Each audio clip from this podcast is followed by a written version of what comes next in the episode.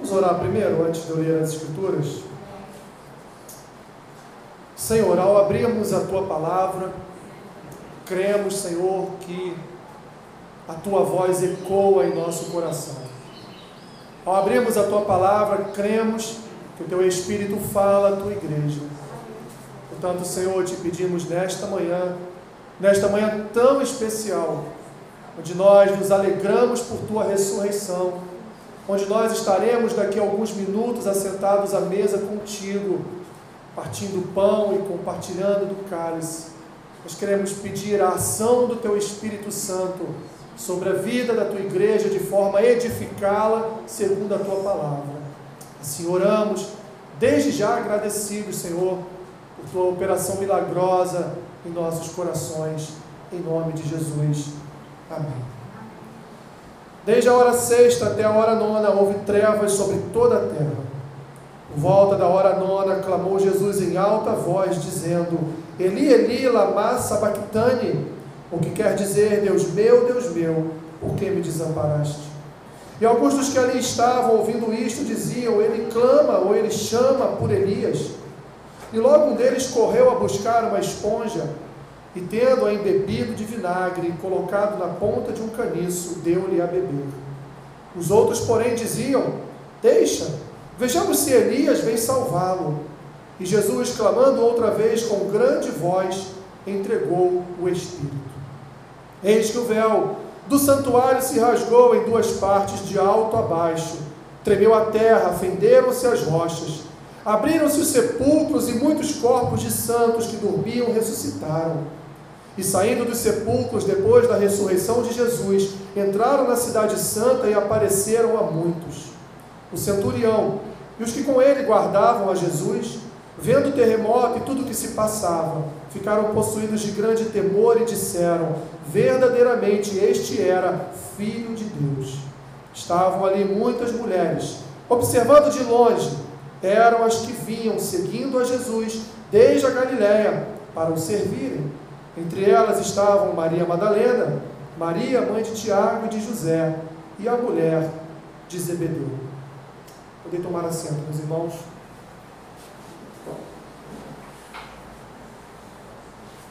tudo pronto para, para o sacrifício.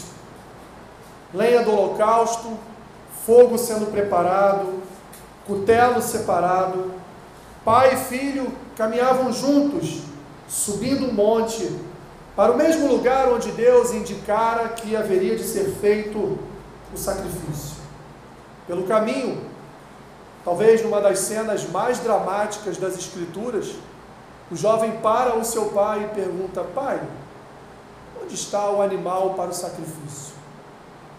E o seu pai, com uma fé, talvez a demonstração de uma maior fé em todas as Escrituras, diz: O Senhor proverá. Eles continuam a caminhada, subindo ainda o monte, ao chegar ao lugar onde Deus indicara para ser ali realizado o sacrifício, eles param. Abraão prepara todo o sacrifício, prepara a mesa, prepara a lenha, prepara o fogo.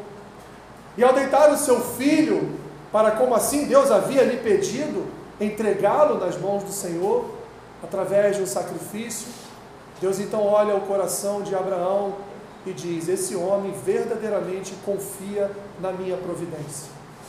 Deus então diz: Abraão, para, não sacrifique Isaac a mim, o sacrifício está ali.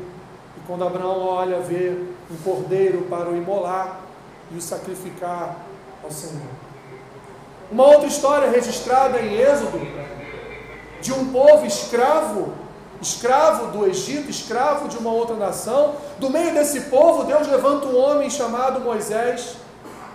E esse homem, então, através do poder de Deus, através do Espírito de Deus habitando em sua vida, esse homem então se levanta como libertador daquela nação. Esse homem se levanta como aquele que vai resgatar o povo das mãos do iníquo faraó do Egito. E Moisés, então, numa sucessão de pragas, lança sobre o Egito, então, maldições do Senhor, com rães, com moscas, com pedras, com chuvas de pedras e enxofre, E ali então o Faraó e todo o povo do Egito, atônitos, olham, olham para, que, para o que o Senhor realiza através da vida de Moisés. E em todas as pragas que vieram sobre o Egito, nenhuma delas atingiu uma pequena cidadela onde moravam, onde habitavam justamente o povo de Deus. Saíam pela manhã da terra ou da cidade de Gozen, iam até os lugares onde eles faziam as construções para Faraó e no entardecer voltavam para aquela cidade. Enquanto todo o Egito era atacado pelas pragas do Senhor, a cidade de Gozen só olhava, só vislumbrava os milagres de Deus para a sua libertação. Isto posto, como última praga, veio a morte dos primogênitos o cordeiro separado ou o cabrito para aqueles que não tinham condições financeiras de comprar um cordeiro, famílias reunidas em torno do comer daquele animal, e então à meia-noite, já com os umbrais das suas portas, aspergidos pelo sangue daquele cordeiro ou daquele cabrito, famílias dormiam tranquilamente em suas casas quando o anjo da morte passou não pela terra de Gozem, porque lá o sangue do cordeiro estava nos umbrais da porta, mas passou pela casa de cada um dos egípcios, tirando a vida dos primogênitos de cada uma daquelas casas.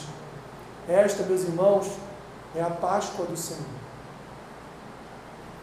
Um evento conhecido no Antigo Testamento como Pessar, como o passar do anjo da morte levando a vida dos primogênitos daquela terra, levando a vida de filhos daquela terra, para que o povo de Deus fosse, portanto, definitivamente livre e liberto da escravidão do Egito. Na Semana Santa, meus irmãos, o que nós vimos desde o domingo passado são vários atos preparatórios do Senhor Jesus. Atos esses de preparação para culminar em dois dias no primeiro dia, que foi a sexta-feira passada, onde ele entregou a sua vida, que foi o texto que nós fizemos a leitura, e no hoje, o domingo, domingo de, aleluia, onde ele ressuscitou e trouxe no seu ressuscitar a nós a condição também de um dia ressuscitarmos nele para vivermos a eternidade com Deus, nosso Pai e Criador. Tanto a história de Abraão e de Isaac, quanto a história de Moisés com aquele povo na Páscoa, em Êxodo 20, registram, meus irmãos, na verdade, uma imagem, uma ilustração daquilo que viria no futuro a acontecer, mas não agora através de um animal, de um cordeiro ou de um carneiro, não agora através da imagem de animais propriamente ditos, mas agora na figura, na pessoa do Deus encarnado, do Deus Emanuel, do Cristo, do Messias, do Jesus que veio para morrer. Pois ele nasceu para morrer. Ele nasceu já sabendo que um dia entregaria sua vida para um povo, o mesmo povo que Deus iniciou em Abraão, e o mesmo povo que um dia ele encerrará a vida nesta terra com a sua volta, com o seu segundo advento. Um povo, meus irmãos, desobediente. Um povo, como vai dizer o próprio Senhor Deus para Moisés, enquanto este estava lá no monte recebendo as tábuas com os dez mandamentos, com a lei para o povo. Moisés, desça, porque este povo está fazendo algo terrível na arraial. Este povo é um povo de dura serviço. Um povo, meus irmãos, que não merecia a morte de Jesus. Um povo, aliás, que merecia estar na cruz. Cada um de nós, meus irmãos, merecíamos estar naquele madeiro. Não foi, não foi Judas, não foi Pilatos, não foi Herodes, não foram os sacerdotes, não foi o sumo sacerdote, não foi o povo, não foram eles que tiraram a vida do nosso Cristo. Cada um de nós, meus irmãos, somos responsáveis por causa dos nossos pecados e das nossas iniquidades pela morte do Senhor Jesus. Porque naquele dia, na cruz, enquanto ele estava no madeiro, Ali estava sobre ele cada uma das nossas iniquidades. Aliás, a iniquidade de todos os homens, em todas as eras, em todos os tempos, em toda a história da humanidade, até o nascimento do último homem, o seu pecado estará sobre Cristo naquela cruz. Por isso, que no Getsemane, momentos antes, horas antes da sua morte, quando ele separou um tempo para estar a sós com Deus em oração, pois o seu desespero como homem era tamanho, porque ele sabia que iria sofrer, é por isso que ele suou, suou sangue. É por isso que dos seus poros brotaram gotas de sangue.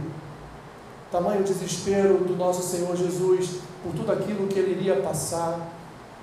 Mas ele, meus irmãos, em nenhum momento ele disse não. E o seu não não seria um não para o Senhor, o seu não seria um não para nós. Em nenhum momento ele disse não para nós.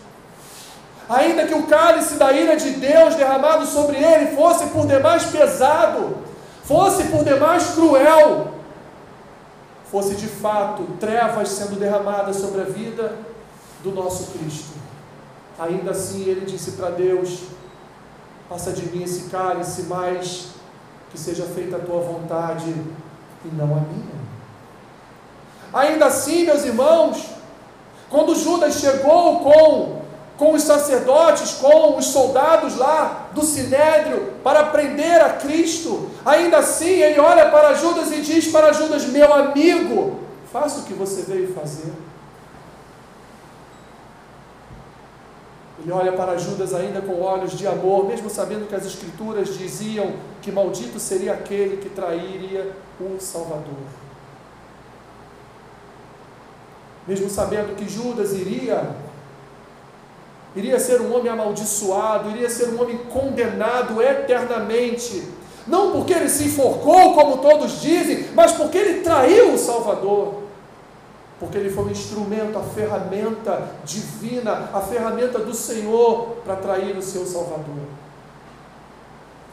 Humilhado, humilhado não por Pilatos, humilhado não por Herodes, mas humilhado por seu próprio povo, que cuspiu, o esbofeteou, e aí sim Roma o açoitou.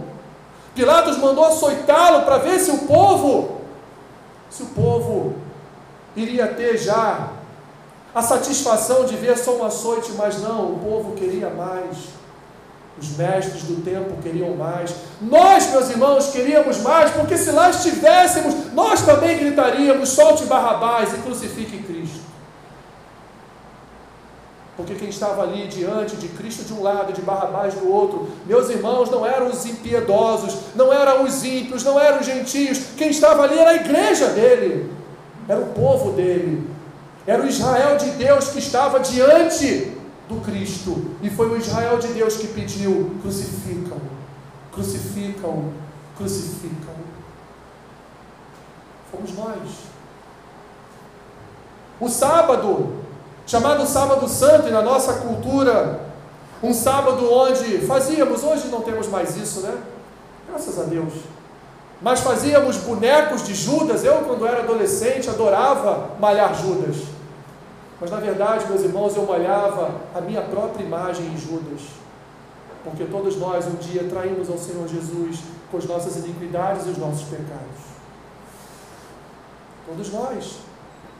Todos nós somos a imagem, a imagem de Judas, a imagem do traidor, a imagem daquele que olhava para o seu saquetel de dinheiro, aquele que olhava para a sua própria vida, aquele que não se importava com Maria derramando de um vaso de alabastro aquele nardo puro, aquele perfume caro sobre os pés de Jesus, enxugando com seus cabelos.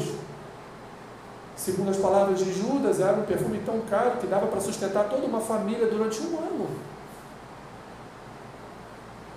Jesus na cruz, meus irmãos, Jesus na cruz realiza três atos aqui em Mateus 27, do 45 ao 56. Três atos ocorrem aqui nas Escrituras, eu quero aqui rapidamente passar por esses três atos. O primeiro ato é o ato do desespero, é o ato da solidão, é o ato do estar só, é o ato de olhar para todos e eu estou sozinho, todos me traíram, porque não foi só Judas, porque Pedro me negou três vezes antes que o galo cantasse.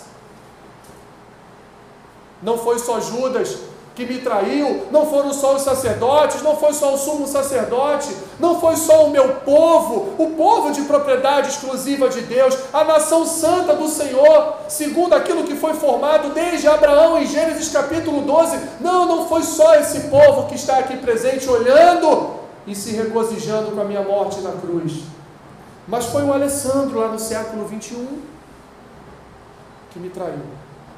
Foi toda a humanidade que depositou sobre mim os seus pecados, as suas iniquidades.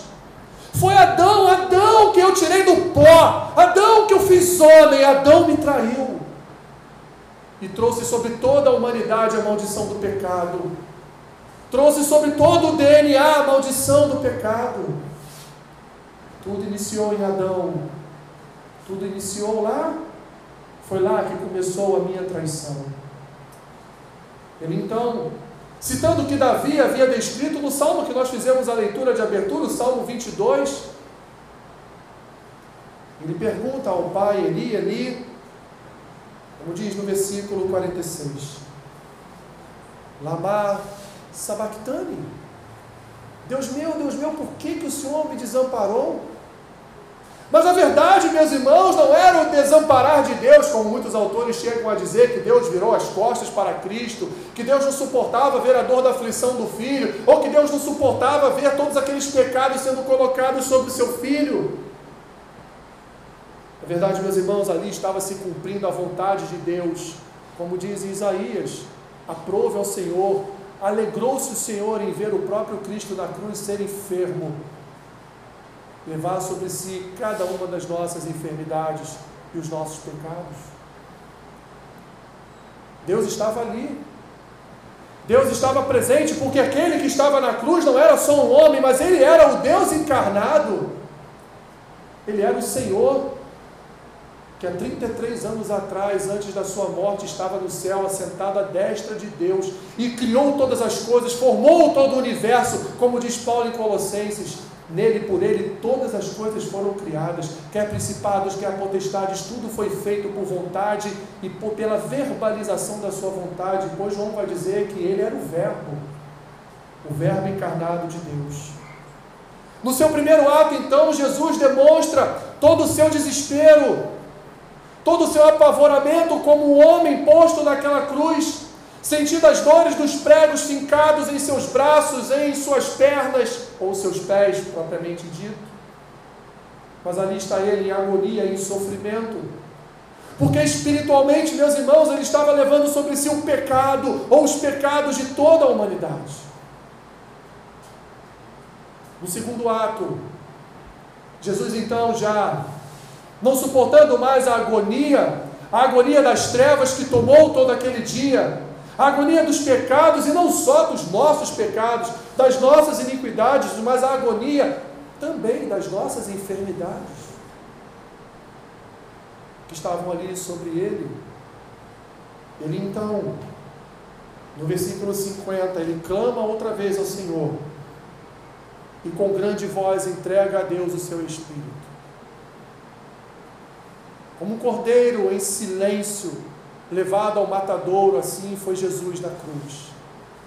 Ele não gritou, ele não esperneou, ele não pediu: tire-me daqui, eu sou inocente. Ele era inocente. O seu julgamento foi injusto. O seu julgamento, aliás, foi inapropriado. Todo o processo do seu julgamento foi ilegal, pois o julgamento naquele período ele tinha ele tinha atos processuais a serem cumpridos e nenhum deles foram cumpridos no julgamento do Senhor Jesus. Não era assim que Roma julgava os seus, os seus, os seus réus.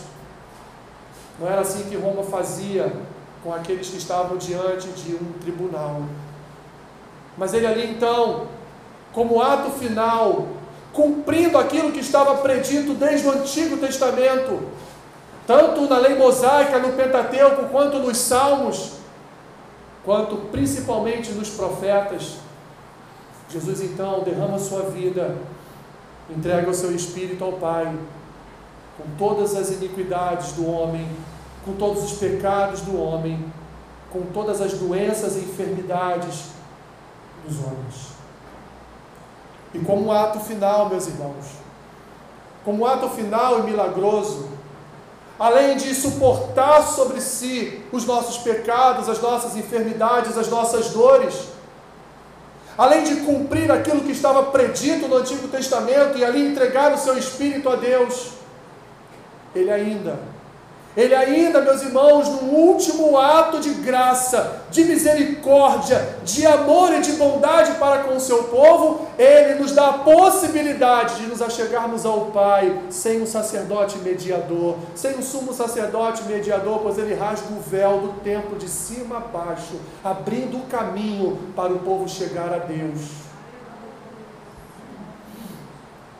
Meus irmãos, a sua obra não foi só morrer na cruz, a sua obra não foi só ser pregado no madeiro, mas a sua obra vai muito além. Muito além daquela obra de ser pregado no madeiro, de ser amaldiçoado no madeiro, pois quem morria por crucificação era um maldito. E não só ele, toda a sua casa se tornava amaldiçoada por sua morte na cruz. Aquele homem, meus irmãos, o nosso Deus, o nosso Salvador, o nosso Senhor, ainda nos reconciliou com o Pai. Ele ainda, como último ato de bondade, ele rasga o véu e diz para nós: Deus está agora à disposição da sua igreja. Deus está agora a ouvir as orações da sua igreja. Já ouvia antes, mas agora nós temos o livre acesso. Porque Jesus é o nosso mediador ele é o mediador entre Deus e os homens. Ele é o mediador santo que intercede por nós, que advoga as nossas causas, por enquanto, porque haverá um dia em que ele voltará para julgar, e não mais para proteger, guardar e advogar as nossas causas, mas ele voltará para julgar cada uma delas. Como último ato, então, meus irmãos, como está no versículo 51, eis que o véu do santuário se rasgou em duas partes, de alto a baixo, tremeu a terra, fenderam-se as rochas. E nesse mesmo instante abriram-se sepulcros. E muitos dos santos que já dormiam ressuscitaram. Jesus, meus irmãos, cumpriu, cumpriu a vontade do Pai, cumpriu a sua própria vontade, que foi trazer a nós a reconciliação com Deus, trazer a nós o perdão de Deus, esse perdão liberado sobre as nossas vidas, numa expiação única, pois Ele foi o Cordeiro Vicário, Ele foi o sacrifício definitivo, pois hoje não precisamos mais de cordeiros, de carneiros, de ovelhas, de pombos, de pardais, não precisamos mais imolar nenhum animal, porque o principal dos animais, ou o principal do, dos cordeiros, já foi imolado pelo próprio Senhor naquela cruz. E ali, tivemos em nós os nossos pecados expiados.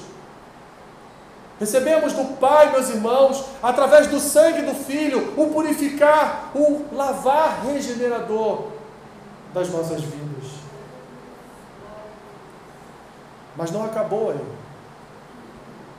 Ainda faltava o segundo ato principal, pois Cristo não se preparou só para morrer. Ele dizia aos seus discípulos: Olha, é necessário que eu vá,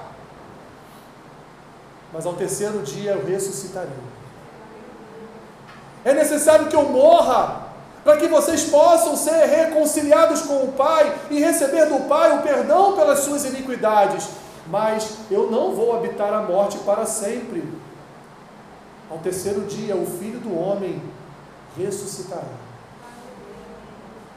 Capítulo 28 de Mateus, meus irmãos, diz assim: No final do sábado, ao entrar o primeiro dia da semana, Maria Madalena e a outra Maria foram ver o sepulcro.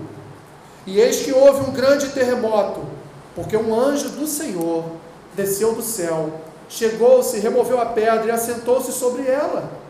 O seu aspecto era como um relâmpago, e a sua veste alva como a neve. E os guardas tremeram, espavoridos, e ficaram como se estivessem mortos. Mas o anjo, dirigindo-se às mulheres, disse: Não temais, porque sei que buscais Jesus que foi crucificado. Ele não está aqui, ressuscitou como tinha dito. Vinde ver onde ele jazia, e depois depressa, e dizer aos seus discípulos que ele ressuscitou dos mortos, e vai adiante de vós para Galiléia, ali o vereis. E como vos digo, é como vos digo. E retirando-se elas apressadamente do sepulcro, tomadas de medo e grande alegria, correram anunciá-lo aos discípulos, e eis que Jesus veio ao encontro delas e disse: Salve! E elas, aproximando-se, abraçaram-lhe os pés e o adoraram. Então Jesus lhes disse: Não temais, e de avisar a meus irmãos que se dirigam a Galiléia, e lá então eles me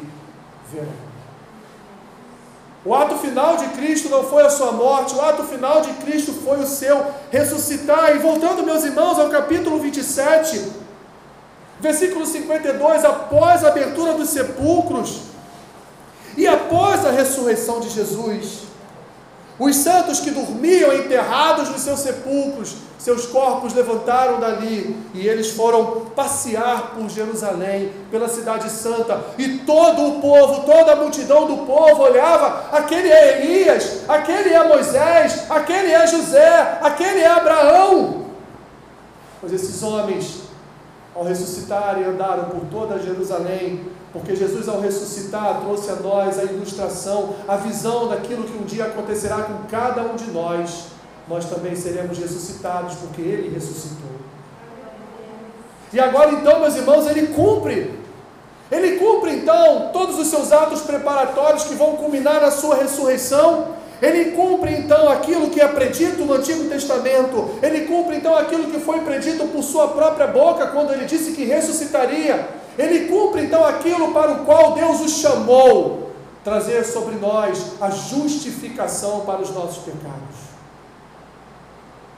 Trazer para nós, meus irmãos, a novidade de vida.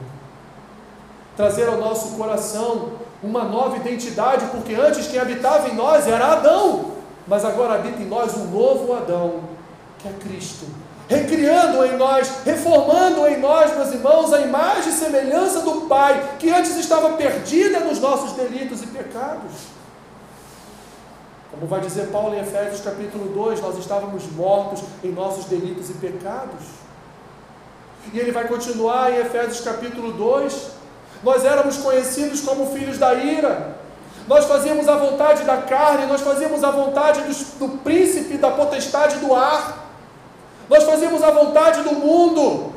Mas a partir do versículo 4 do capítulo 2 de Efésios, Paulo vai dizer: Mas Efésios, alegrem-se, porque Deus, com seu amor, com a sua bondade, enviou a própria graça encarnada na figura de Cristo. E agora, pela graça, sois salvos mediante a fé no Cordeiro de Deus. O mesmo Paulo que vai dizer, meus irmãos, lá em Romanos, capítulo 3, que nós precisávamos ser justificados pela obra de Cristo. O mesmo Paulo que ainda em Efésios vai dizer: essa fé que se move em vocês, que fizeram vocês crerem na graça salvífica de Cristo, essa fé não é de vocês, essa fé não vem de vós, ela é dom de Deus para que ninguém se glorie, para que ninguém um dia bata no peito e diga: Eu escolhi servir a Cristo. Nós não escolhemos servir a Cristo, Cristo escolheu nos servir e Cristo escolheu nos escolher para a sua igreja. Se estamos aqui hoje, meus irmãos, se somos participantes de uma comunidade de fé, se somos membros de um mesmo corpo, só o somos porque um dia Deus, por Jesus, através do Espírito, olhou para nós e tocou o nosso coração, e ali então converteu-nos à sua obra. Ali então regenerou o nosso coração, para que hoje andássemos em novidade de vida, aguardando o dia do retorno do Salvador, porque assim como ele prometeu que morreria e morreu, assim como ele prometeu que ressuscitaria e ressuscitou, assim, meus irmãos, ele promete à sua igreja: um dia eu voltarei para resgatar o meu povo, a minha igreja, e um dia todos vocês terão seus corpos transformados, glorificados, como diz o apóstolo João na sua primeira epístola. Os nossos corpos serão como os corpos de Cristo, os nossos corpos serão glorificados como, como o corpo de Cristo, os nossos corpos serão como o do nosso Senhor e Salvador. E cada mês, meus irmãos, cada mês que nós nos assentamos à mesa com Cristo, celebrando, celebrando a sua morte e ressurreição, partindo do pão, compartilhando do cálice, nós nos lembramos sim da sua morte, nós nos lembramos sim da sua ressurreição. Hoje, domingo de aleluia, nós nos lembramos aqui da sua ressurreição. Lembramos do passar do anjo da morte lá no Êxodo capítulo 20. Lembramos da oferta que Abraão estava levando a Deus e Deus o impediu de entregar. Lembramos sim da obra de Cristo na cruz. Lembramos do seu ressuscitar. Mas lembramos, meus irmãos, principalmente que fomos salvos pela graça comemoramos e celebramos também a salvação de Cristo sobre nós. Comemoramos e celebramos também, meus irmãos, que um dia esse corpo que chora, que sente dor, esse corpo que fica triste, esse corpo que tem ansiedade, esse corpo que entra em depressão, esse corpo tão amaldiçoado pela natureza adâmica, esse corpo será transformado, será transformado pelo poder do nosso Senhor e Salvador Jesus Cristo. Um dia, um dia, ou debaixo de uma cova, ou ainda com vida, nós ressuscitaremos para a eternidade. Nós seremos completamente transformados e habitaremos para sempre uma cidade santa, uma nova Jerusalém, uma Jerusalém recriada pelo Senhor, que descerá dos céus. E ali então viveremos a plenitude do face a face com Deus você não vai sentir mais dor no seu novo corpo. Você não vai mais chorar no seu novo corpo. Você não vai nem casar-se mais, nem dar-se casamento, porque assim diz as Escrituras. Nós viveremos. Viveremos para sempre, meus irmãos, sem dor, sem pranto, sem mágoa, sem falta de perdão, sem falta de piedade, sem falta de misericórdia, sem falta de amor porque nós viveremos como estão hoje os 24 anciãos que estão diante do Senhor, viveremos sempre louvando e adorando o nosso Cordeiro. Mas não mais sentados em bancos de igrejas, não mais sem vê-los, sabendo que Ele está aqui, Ele está presente aqui. Ele está em nosso meio, Ele está em nosso lado, Ele está em nós, Ele habita na sua igreja. Mas não será mais assim, nós estaremos face a face com o Verbo, estaremos face a face com Deus estaremos a eternidade face a face com o nosso Senhor e Salvador, agradecendo a Ele tudo que Ele fez por nós, agradecendo a Ele tamanha salvação, agradecendo a Ele toda a obra que Ele realizou naquela cruz e o seu ressuscitar para andarmos em novidade de vida. Cristo ressuscitou, meus irmãos, mas Ele não ressuscitou só para voltar como vai dizer Lucas, como vai dizer Atos, só para voltar para o Pai assentar-se novamente à destra de Deus Pai e lá ficar com o Pai, governando, continuando a governar todo o universo. Cristo, Ele ressuscitou, meus irmãos, para habitar em mim e em vocês. Ele ressuscitou para habitar na sua igreja. Ele ressuscitou para ser o cabeça do seu povo, cabeça da sua igreja.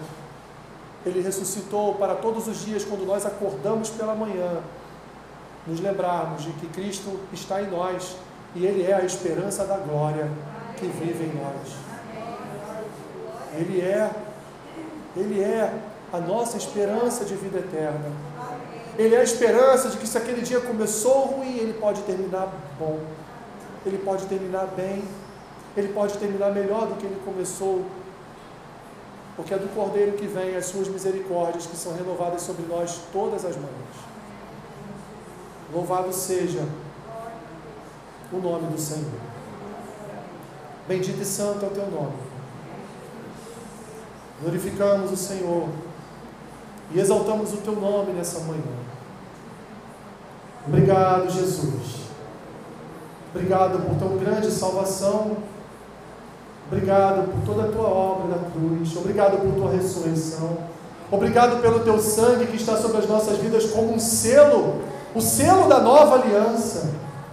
O selo desta aliança feita não mais do sangue de cordeiros, mas do sangue do Cristo, do Cristo de Deus, do Jesus do Pai, do Emanuel, do Deus conosco, do Deus presente. Obrigado, Senhor Obrigado por nossas vidas transformadas.